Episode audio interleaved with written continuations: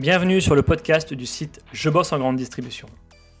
Je suis Jonathan, éditeur du site Je bosse en grande distribution, et après plusieurs expériences comme chef de rayon et un passage dans le monde des médias, j'ai décidé de faire de Je bosse en grande distribution le rendez-vous de celles et ceux qui vivent le commerce au quotidien. Chaque semaine, je reçois un invité pour parler des nouveaux enjeux passionnants du monde de la grande distribution. On y parle des métiers, de transition numérique ou encore des sujets liés à la RSE. Si vous êtes un auditeur fidèle ou simplement de passage, et si cet épisode vous plaît, pensez à nous laisser une note ou un commentaire sur les plateformes d'écoute comme Apple Podcast ou Spotify, cela nous aide énormément. Place maintenant à l'épisode du jour, bonne écoute. Bonjour Monsieur Lewy. Bonjour.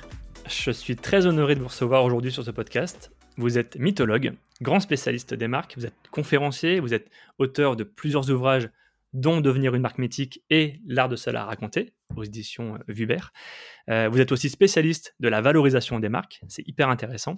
Euh, et je dois aussi dire que vous êtes un peu le, papa de beaucoup de consultants marketing, d'entrepreneurs et de storytellers.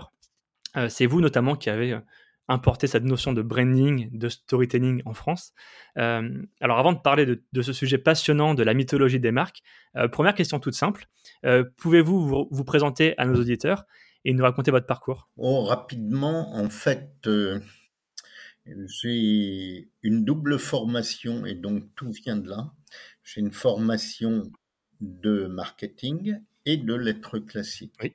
Et les deux à peu près au même niveau, c'est-à-dire au niveau de ce qu'on appellerait aujourd'hui un master pro. Oui. Euh, ce qui fait que j'ai passé ma vie professionnelle à faire se rencontrer ces deux parties de mon cerveau. Hmm. La partie euh, chiffres, et la partie récit. Et c'est ainsi que je suis arrivé assez vite sur les marques, dont on pourrait donner une définition non académique, euh, qui pourrait être c'est une belle histoire qui peut rapporter des sous. et donc, euh, à partir de ça, depuis l'âge d'une trentaine d'années à peu près, au sein d'agences de communication et au sein ensuite de cabinets de branding, euh, j'ai participer au travail d'environ 400 euh, ou 500 grandes marques et 400 ou 500 euh, grandes entreprises pour affiner leur euh, récit, pour passer du récit à la valeur et quelquefois pour les redresser quand elles n'allaient pas très bien, ou les aider à aller encore mieux quand elles allaient bien. On peut citer quelques marques que vous avez accompagnées? Oh oui, oui. ça va de Coca-Cola, Minute Maid, Powerade à Samsung, Orange, Bouygues Telecom, Microsoft etc., etc. Alors, vous l'avez dit, euh, et je l'ai présenté en intro, vous êtes mythologue. Oui. Euh, et vous dites dans une interview que j'ai retrouvée, vous dites une marque fonctionne comme un mythe. Alors pour moi, c'est encore très abstrait. Euh, concrètement, qu'entendez-vous par ce terme, mythologie, et quel est le lien avec la marque? En fait, le mot mythe ou mythologie, qui est un mot un peu abstrait et qu'on utilise à, à, pas mal de sauces, en fait, c'est quoi? C'est une représentation. C'est une représentation que les gens, ont en tête et qui va euh, les accompagner, voire quelquefois les poursuivre tout au long de leur vie. Je vais vous donner euh, un exemple et vous allez bien comprendre. Euh, certains ont pour représentation que la nature est essentielle et que, en fait, c'est l'alpha et l'oméga de toute vie et d'autres ont en tête une logique plutôt de progrès humain, de science, de technique, etc., qui sont en fait deux représentations, deux mythes en quelque sorte presque opposés. Hein. la nature originelle d'un côté, la science qui fait progresser de l'autre côté. Eh bien, vous avez deux grandes marques de cosmétiques d'essence française, deux grandes marques mondiales. L'une s'appuie sur un mythe, c'est Yves Rocher qui s'appuie sur le mythe de la nature et qui dit eh ben, tout ce qui est dans la nature, tu peux le retrouver dans mes produits et sache que pour ta beauté, c'est extraordinaire. Et l'autre, c'est L'Oréal qui s'appuie sur le mythe de la science. Donc l'un nous dit eh ben, c'est du thé vert qui va t'empêcher d'avoir des rides et l'autre nous dit c'est euh, telle molécule Revitalift qu'on a développé pendant cinq ans avec 250 chercheurs qui vont aider à ne plus avoir de rides ou à les atténuer pendant longtemps. Voilà. Et donc, on fait le lien à partir de ça entre ces mythes, ces représentations qu'on porte les uns et les autres en tête, et de l'autre côté, des marques qui s'appuient sur ces mythes. Alors, quand elles s'appuient pas sur ces mythes, c'est un peu plus compliqué pour elles, et euh, elles sont obligées de faire du marketing. Et quand elles s'appuient sur un mythe, hein, du type Yves Rocher, L'Oréal, eh bien, ça leur permet, ça permet en fait aux consommateurs et à la consommatrice de faire pratiquement elle-même 70% du boulot, 75% du boulot. Il reste à la marque qu'à faire les 25% restants. Hein. À Yves Rocher de nous dire, tu sais que tout est, tous les bienfaits pour ta beauté et ta santé sont dans la nature, et donc le boulot qu'a à faire l'entreprise, c'est dire, ben, c'est Yves Rocher qui représente cela, et de l'autre côté, c'est L'Oréal qui dit, eh ben, tu crois en la science, au progrès, euh, puisque c'est euh, le progrès, la science qui envoie des hommes dans la Lune, qui ont créé Internet, etc. Et c'est pas la nature qui les a créés. Eh bien, tu appelles ça L'Oréal, et euh, donc il n'y a plus qu'une petite partie, la dernière partie du boulot à faire finalement, ce que vous dites, c'est que quand on est une marque, on peut avoir des produits sensiblement similaires aux concurrents, ce qui peut être le cas avec Yves Rocher et L'Oréal, dont les formules peuvent être. Euh, oui, en tout cas, la finalité est la même. Oui. C'est ça. Mais finalement, ce, que, ce qui fait que le consommateur va passer à l'action, le, peut-être le 1% de représentation qui fait que le consommateur va passer à l'achat, finalement. Absolument. Mais ce 1% fait en fait euh, sans doute 75% de notre part de cerveau. Et sinon, c'est du marketing. Et on le voit avec certaines grandes entreprises ou certaines enseignes. je pense, souvent à Carrefour qui, pendant longtemps, a créé un non-mythe, hein, un concept marketing, en disant avec Carrefour, je positif. Et ça n'a, pendant 30 ans, ils ont soutenu ça, et ça n'a jamais marché. Parce que, en fait, quand on rentre chez Carrefour, même si on a le bourdon, on n'en ressort pas sans avoir le bourdon, on n'a pas positivé. Et donc, en fait, c'est vouloir, euh, j'allais dire, nous faire un peu prendre des vessies pour des lanternes. Récemment, la SNCF a changé de quasiment de nom, hein, non seulement de concept, mais quasiment de nom, en passant de euh, oui Hein, de Inouï à euh, finalement Connect, hein, à SNCF Connect, euh, globalement parce qu'ils se sont aperçus que ce qu'ils voulaient euh, nous faire croire qu'avec SNCF c'était un grand oui, un grand waouh en permanence, or c'est pas le cas. Hein, en particulier quand il y a des grèves, quand c'est en retard, etc., si vous voulez, eh bien, Connect correspond plus à la réalité avec SNCF Connect eh bien, j'achète euh, par Internet mes billets et déjà, c'est déjà pas mal et je trouve mmh. déjà ça assez formidable euh, par rapport au temps ancien que j'ai connu où on faisait la queue au guichet. J'aime beaucoup l'allusion avec Carrefour, je pense qu'on y reviendra un petit peu après. Euh, cette, notion d'histoire que vous décrivez, vous l'avez un, petit peu expliqué. Il y a beaucoup de marques aujourd'hui, de nouvelles marques, je pense notamment au DNVB, les nouvelles marques nées sur, sur le web, qui empruntent beaucoup justement ces codes du storytelling. Pourquoi au final c'est si important d'avoir une histoire à raconter? Parce qu'en fait, si vous voulez, un produit, c'est de la commercialisation et une marque, c'est de la narration. C'est-à-dire que un produit, eh ben, c'est un produit et un prix. Et donc, quand on passe en rayon, euh, on se dit, eh ben, ça a l'air pas mal et c'est pas trop cher. Et une marque, c'est de la narration, c'est-à-dire qu'à partir du moment où il y a narration, il y a réachat possible sans qu'on se pose de questions quand on a une histoire qu'on aime bien, eh bien, globalement, ben, quelquefois, certains d'entre nous, j'en fais partie, hein, les histoires que j'aime bien, ben, j'aime bien les raconter à plein de gens, si vous voulez, quitte à radoter, quitte à, rabâcher et à raconter aux mêmes personnes la même histoire plusieurs fois. C'est quoi la technique justement d'un bon storytelling? Est-ce qu'il y a une structure de base? Euh, J'imagine que dans une histoire, il y, a, il y, a un, il y, a, un, héros, il y a des méchants, il y a une intrigue. Comment la marque construit finalement cette histoire? Eh bien, la marque est toujours en position de héros. Sinon, en effet, elle n'a pas sa place. Et donc, elle fait, elle joue un rôle pour ses consommateurs ou pour ses clients. Et elle joue un rôle et elle lutte contre un fléau, contre une difficulté qu'a le consommateur. Ou le client ou la consommatrice. Et donc, en fait, et elle a, en plus dans le schéma dit narratif, que j'ai emprunté en effet aux mythologues, aux gens qui travaillaient sur les mythes, mmh.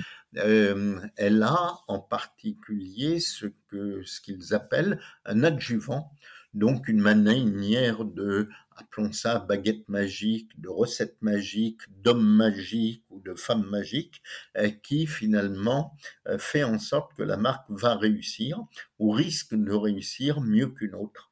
Et à partir de ça, pour construire son histoire, eh bien, il y a euh, toutes les logiques du suspense, il y a des difficultés, on n'arrive pas à les, à les résoudre, et la marque arrive, intervient, et va progressivement, grâce à sa méthode, grâce à son adjuvant, va trouver la solution pour le consommateur. Et, euh, et à partir de ça, ben, le consommateur risque euh, quelquefois de se souvenir de cette histoire, des difficultés qu'a eu la marque, et de finalement ce qu'elle lui apporte et du récit global, hein, ce que j'appelle le mythe qui a été développé. Et à partir de ça, ben, on a des chances que 20 ans après, 30 ans après, 50 ans après, 100 ans après, sous le même nom, on continue de trouver des consommateurs, ce qui est a priori opposé à toute règle marketing puisqu'en fait, une règle marketing, c'est on lance un produit, il dure le plus longtemps possible, il retombe et on en lance un autre. Or, avec les marques, ben, c'est pas ça du tout. Elles continuent de se développer au fil du temps. C'est intéressant cette notion d'adjuvant. En, termes marketing, on parlera plutôt de problème. La marque répond finalement à une solution. Enfin, pardon, la marque répond à un problème et trouve une solution. Euh, cet adjuvant, comment on peut le, comment on peut le trouver quand on est une jeune marque? Très souvent, quand on est une, jeune marque, c'est dans un premier temps le créateur. C'est ça. Et on voit très bien sur les startups, les créateurs se mettent beaucoup en valeur. Hein, les, fondateurs, les créateurs se mettent beaucoup en valeur, puisqu'en fait, c'est eux qui sont. Et ce qui revient au même que les directeurs, grands directeurs artistiques qui ont fait les grandes marques. Hein. Coco Chanel, euh, Saint-Laurent, etc., si vous voulez, qui sont ces créateurs et qui ont été jusqu'au bout d'ailleurs de la logique, plus qu'aujourd'hui sans doute, puisqu'ils ont fait de leur nom une marque. Sinon, il peut y avoir en effet une méthode. Alors, je cite souvent le contrat de confiance chez Darty, qui n'est qu'une promesse de SAV, Hein, globalement, qui n'est pas beaucoup mieux, hein, globalement, mais dont ils ont créé un nom, un concept, le contrat de confiance. Qui plus est, ce nom, ce concept est assez astucieux puisque c'est un oxymore. Autrement dit, c'est deux mots opposés. Si on a confiance, on n'a pas besoin de contrat. Et si on signe un contrat, c'est qu'on a une confiance, je dirais, relative. Hein, ce qui ne veut pas dire qu'on est, qu'on soit en défiance, mais il y a une confiance qui est relative. Donc, contrat de confiance, c'est un truc bizarre. Hein c'est un peu comme le soleil noir, c'est un peu comme le clair obscur, c'est un truc un peu bizarre. Donc, c'est un truc qui fait image.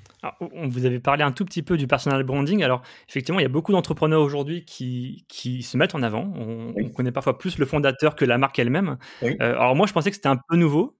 Alors peut-être que j'ai une vision un peu déformée de, des réseaux sociaux. Euh, on sait tous citer le fondateur d'Apple, par exemple. Oui. Euh, par contre, c'est plus difficile de citer le, patron de Coca-Cola. Quel est le juste milieu entre le personal branding et la marque, enfin, et l'histoire de la marque? Alors, je pense que le patron de Coca-Cola, vous êtes sans doute un peu jeune, parce que vous auriez 150 euh, ans ouais. je pense que vous ne pas encore. c'est pas encore, mais je vous souhaite que ça vienne.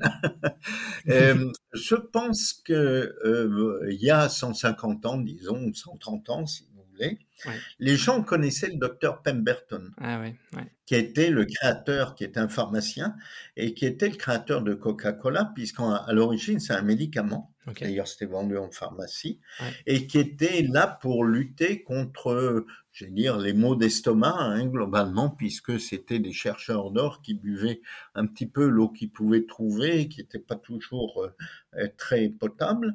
Et euh, globalement, le coca, comme encore aujourd'hui quand on mange un mauvais sandwich, c'est ce qui permet de faire passer pas mal de choses. Et du coup, on, connaît le, enfin, on connaissait le patron de Coca-Cola à l'époque. Oui. Cette valorisation de l'entrepreneur, oui. est-ce que finalement c'est une opportunité ou une menace pour une marque? Euh, Je pense notamment dans sa valorisation, donc je pense que vous connaissez le sujet. Euh, est-ce que ça peut être un frein pour un grand groupe de faire l'acquisition d'une marque qui est trop incarnée par son fondateur? En théorie, oui. En pratique, pas tant que ça. Regardez toutes les marques de luxe, hein, toutes les marques qui sont dans le domaine du sensible, elles sont rachetées par, euh, disons, Kering ou d'autres, hein, si vous voulez, d'autres groupes, LVMH.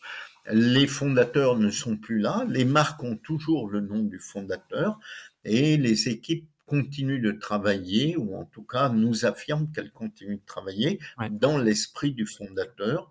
Et donc, il n'y a pas tant de finalement de différence que ça. Vous voyez, Renault, Citroën, qui sont les noms des créateurs, hein, des ingénieurs à la, à la, sortie. Alors, on a oublié euh, que c'était des gens qui étaient euh, derrière, en tout cas pour les, ceux qui ne sont pas spécialistes, mais ça n'empêche pas Renault de faire des voitures alors que Louis Renault n'est plus là depuis longtemps et qu'André Citroën mmh. ne sont là, ne sont plus là depuis longtemps. Euh, j'avais une question juste pour revenir aussi sur euh, la dissociation entre la marque personnelle et la marque euh, elle-même. Est-ce que le storytelling finalement ne, biaise pas un peu la, la vraie vérité? Est-ce que le discours est réellement sincère? Ce que je veux dire par là, c'est qu'aujourd'hui avec les réseaux sociaux, avec les algorithmes, on a tendance toujours un peu à en faire trop, à en rajouter euh, pour être visible. Est-ce que c'est pas un problème quelque part euh, euh, de sincérité? En fait, avec les réseaux sociaux, alors hier c'était vrai, mais c'était moins rapide. Avec en particulier les réseaux sociaux aujourd'hui, si vous en faites trop et surtout si vous des choses qui sont pas vraies ou pas très vraies, mmh. bah, ça se retourne rapidement contre vous. Ah, vous pensez Vous avez des exemples peut-être? Oh, si on regarde, alors je n'ai pas en tête, je dirais, tous les échecs des startups et, mmh. et en particulier, on va rentrer dans la période d'échecs de startups puisque les levées de fonds me semblent plus difficiles aujourd'hui, si vous voulez, ou vont commencer à être un peu plus difficiles. Et donc, euh, il va falloir pouvoir euh, prouver et, et, avoir un peu de chiffre d'affaires et un peu de rentabilité, si vous voulez, pour continuer de lever des fonds. Mais globalement, euh, euh, c'est là où on va s'apercevoir que les promesses hmm. apportées par les marques euh, par certaines marques, si vous voulez, ne tiennent pas la route. Et là, ça va s'écrouler brutalement. Ah, c'est intéressant. Ça veut dire que quand on valorise une marque, il n'y a pas que le critère de notoriété, évidemment. Euh, il y a aussi le critère financier. Et c'est important aussi de dire, euh, bah, si demain vous levez des fonds, bah, il faut aussi avoir des clients déjà de base pour essayer de, euh, de récolter quelques millions, quelques milliers d'euros. Ouais. Il y, a, il y, a, trois critères hein, dans une valorisation de marque. J'ai développé avec mes équipes une, une méthode qu'on appelle Valomarque. Et donc, sur cette méthode Valomarque, hein, qui est en fait adaptée des méthodes des très grands cabinets type Interband. Sauf que ces grands cabinets type Interband ne s'adressent qu'à des marques qui font un minimum un milliard de chiffre d'affaires ah et qui sont présentes au minimum sur trois continents. Et donc j'ai adapté et simplifié un petit peu la méthode et ça repose sur trois types de critères. Le premier type de critère, c'est un critère comptable, c'est-à-dire les sommes dépensées, hein, en particulier en communication. Euh, donc ça, c'est un critère, euh, je dirais, normal, hein, naturel, comptable, hein, qu'apprécient les commissaires aux comptes. Le deuxième critère, comme vous le citez, c'est le critère notoriété. Autrement dit, eh ben, si on devait reconstituer la notoriété de, allez, Blablacar, hein, euh, qui a une très forte notoriété, combien ça coûterait? On sait le calculer et donc on sait le faire. Et le troisième critère, qui est sans doute le plus important, c'est la prime de marque. Mmh. Autrement dit, euh, lorsque Blablacar euh, met en relation un chauffeur, un possesseur de voiture et quelqu'un qui va aller d'un lieu à un autre lieu, euh, combien il gagne? Et ça, ce pourcentage, on le ramène au chiffre d'affaires global qui est réalisé. Donc si la valeur ajoutée est forte et si le chiffre d'affaires est fort, eh bien, globalement, il y a une valorisation, appelons ça marketing, si vous voulez, euh, probante mmh. et prouvée qui est forte. Si il y a une forte valorisation, mais très peu de chiffre d'affaires, ben, il n'y aura pas grand-chose. Même s'il y a une notoriété qui est très forte, il n'y aura pas grand-chose. Et donc, très vite, si en fait la marque ou l'entreprise ne rejoint pas la valeur notoriété, elle va s'écrouler, en particulier quand les levées de fonds, ce qu'on abordait tout à l'heure, euh, sont moins faciles. Hein, quand l'argent est facile, bon, globalement, il y a une espèce d'euphorie générale qui amène à un moment une manière de bulle plus ou moins réelle et plus ou moins prouvée. Mais euh, lorsque l'argent devient un peu plus difficile et quand les financiers se frottent un peu les yeux et cessent de rêver, hein, ça leur arrive. Donc ça, je, vous confirme que les banquiers rêvent hum. et je vous confirme que de temps en temps, les banquiers se réveillent. quand ils se réveillent, ils voient qu'il n'y a pas de chiffre d'affaires ou qu'il n'y a pas de rentabilité avec le chiffre d'affaires. Et eh bien là, le système s'écroule assez vite. Et pourtant, on l'a vu ces dernières années, euh, des levées de fonds hyper importantes. Euh, sans modèle économique viable derrière. On, l'a vu un peu avec le quick commerce, les acteurs comme Gorillaz, Flink, etc., qui ont levé des, presque des milliards d'euros finalement sur un modèle qui était euh, pas stable en fait. Ouais, les banquiers ont besoin de rêver et les banquiers se réveillent de temps en temps.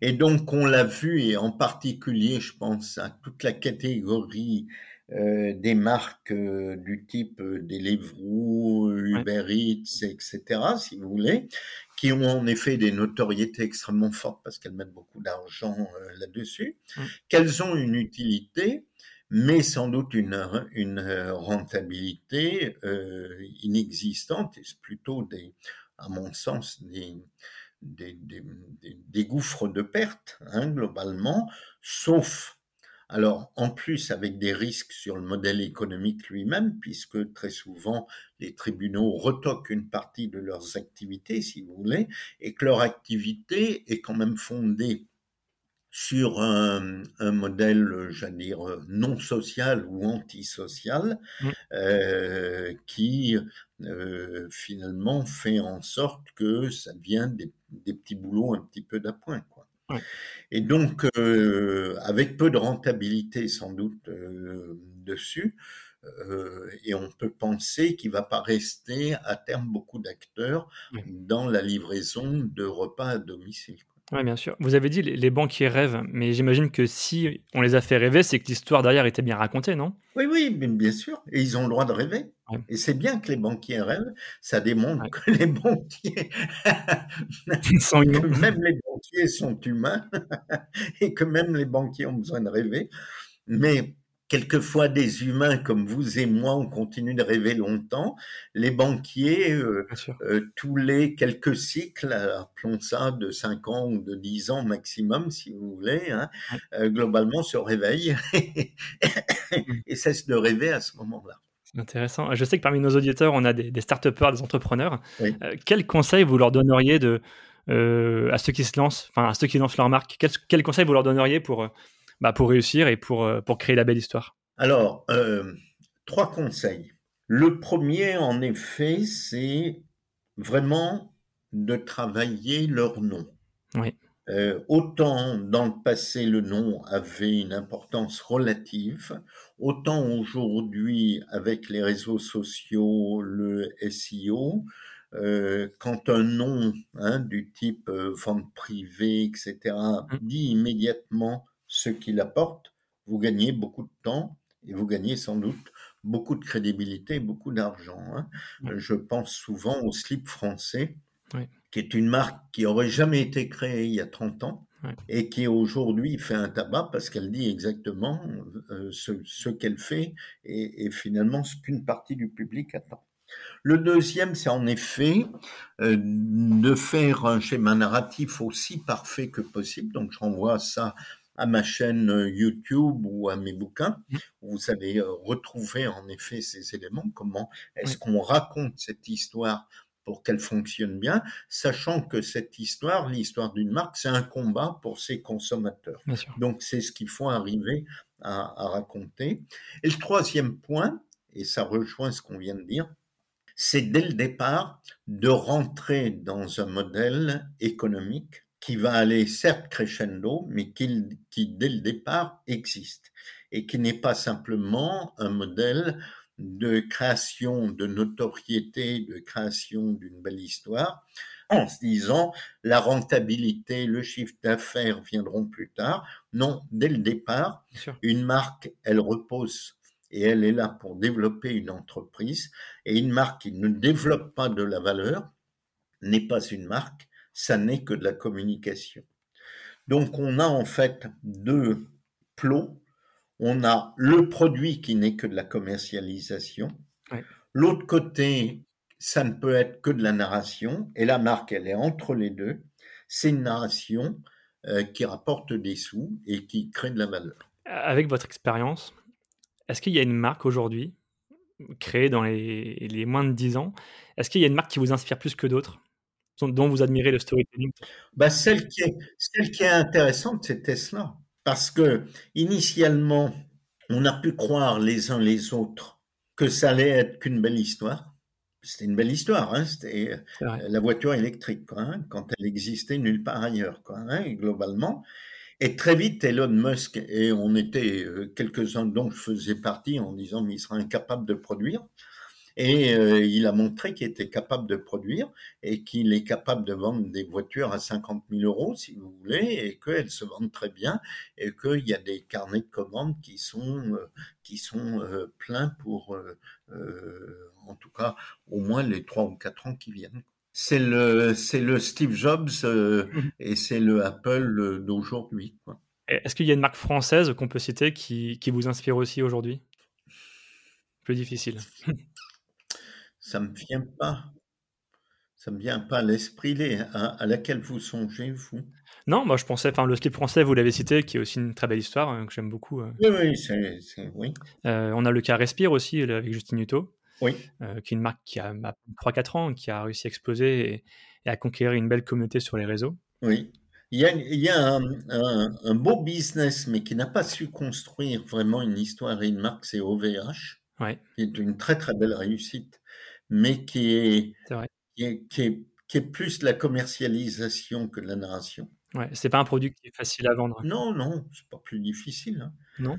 Pas plus difficile si vous dites c'est c'est le l'outil européen euh, transparent, etc. Si vous voulez, c'est c'est pas plus difficile à, à, vendre, si vous voulez. Non, c'est pas en soi. Il n'y a aucun aucun produit, aucun service n'est difficile à vendre. C'est d'où l'intérêt du mythe. C'est-à-dire, si vous le ramenez, hein, si vous dites au VH, c'est David contre Goliath, et David, il est en train de mettre la pâtée à Goliath, si vous voulez, là, on a compris tout de suite. Finalement, quand on vous écoute, cette notion d'histoire, ça s'applique pas forcément qu'aux marques. Et quand je dis tout, bah, ça peut s'appliquer euh, à un candidat devant un recruteur, ça peut se, se, s'appliquer aussi à deux personnes qui ont un rendez-vous galant. Euh, finalement, on, on, se la raconte un peu tous, un peu, non? On a tous besoin de romancer notre vie, non? Ben oui, ben oui. et c'est bien. Ça signifie qu'on regarde encore les étoiles et qu'on rêve encore un peu, ce qui est pas mal. L'histoire est un peu au cœur de tout, finalement, j'ai l'impression. Oui, parce que la narration, alors on est à la fin là, la narration est au cœur de l'humain, et je vous renvoie à un bouquin que je n'ai pas écrit, euh, qui est Sapiens de Harari, où il explique que euh, euh, Sapiens, donc nous, les êtres humains, avons gagné sur Néandertal, mais sur le reste de la création aussi, parce qu'on était des êtres de story et qu'on savait raconter des histoires. Hyper intéressant, ça sera presque le mot de la fin, parce que j'ai une dernière question pour vous. Je pose toujours à mes invités la question suivante, quelle personnalité du monde des marques me recommanderiez-vous pour un prochain épisode? Est-ce qu'il y a une personnalité qui vous inspire aujourd'hui? À, part Elon Musk, j'aurais du mal à l'avoir. non, euh, euh, globalement, vous avez, euh, je dirais, tous les jeunes créateurs, hein, les, comme la créatrice de Cézanne, etc., qui sont des gens qui ont parfaitement réussi à la fois le business et le story.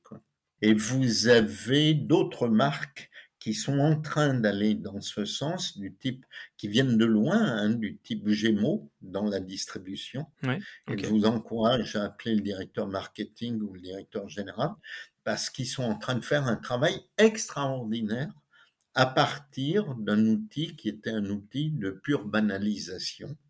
Et d'aller vers un concept de prêt à vivre, etc., qui est vraiment très intéressant. Bon, c'est noté, je le mets dans ma petite shortlist. Euh, merci beaucoup, monsieur Léoui. Je vous en prie. Vous retrouverez euh, le lien vers votre livre dans la description du podcast. D'accord. Et puis également le lien vers votre profil LinkedIn pour les gens qui ne connaissent pas Monsieur Léoui, qui est un personnage extrêmement intéressant. Merci beaucoup. à plus. Au revoir. Merci à tous d'avoir écouté ce podcast jusqu'ici. Pour retrouver des informations sur notre invité et accéder à différentes ressources, cliquez sur la description pour en savoir plus. Ce podcast est produit par le média indépendant Je bosse en grande distribution. Chaque semaine, nous proposons un regard différent sur la vie des magasins, des enquêtes, des décryptages, des témoignages. Retrouvez-nous sur notre site et rejoignez aussi la première communauté des professionnels de la grande distribution sur les réseaux sociaux, sur Facebook, LinkedIn, Twitter, Instagram, YouTube et TikTok. Vous êtes déjà plus de 400 000 à nous suivre, vraiment un grand merci pour votre fidélité. Et pour celles et ceux qui veulent aller plus loin, nous proposons une newsletter chaque mardi autour des enjeux de la communication et du marketing local. Pour cela, rendez-vous sur notre site, rubrique S'abonner. À bientôt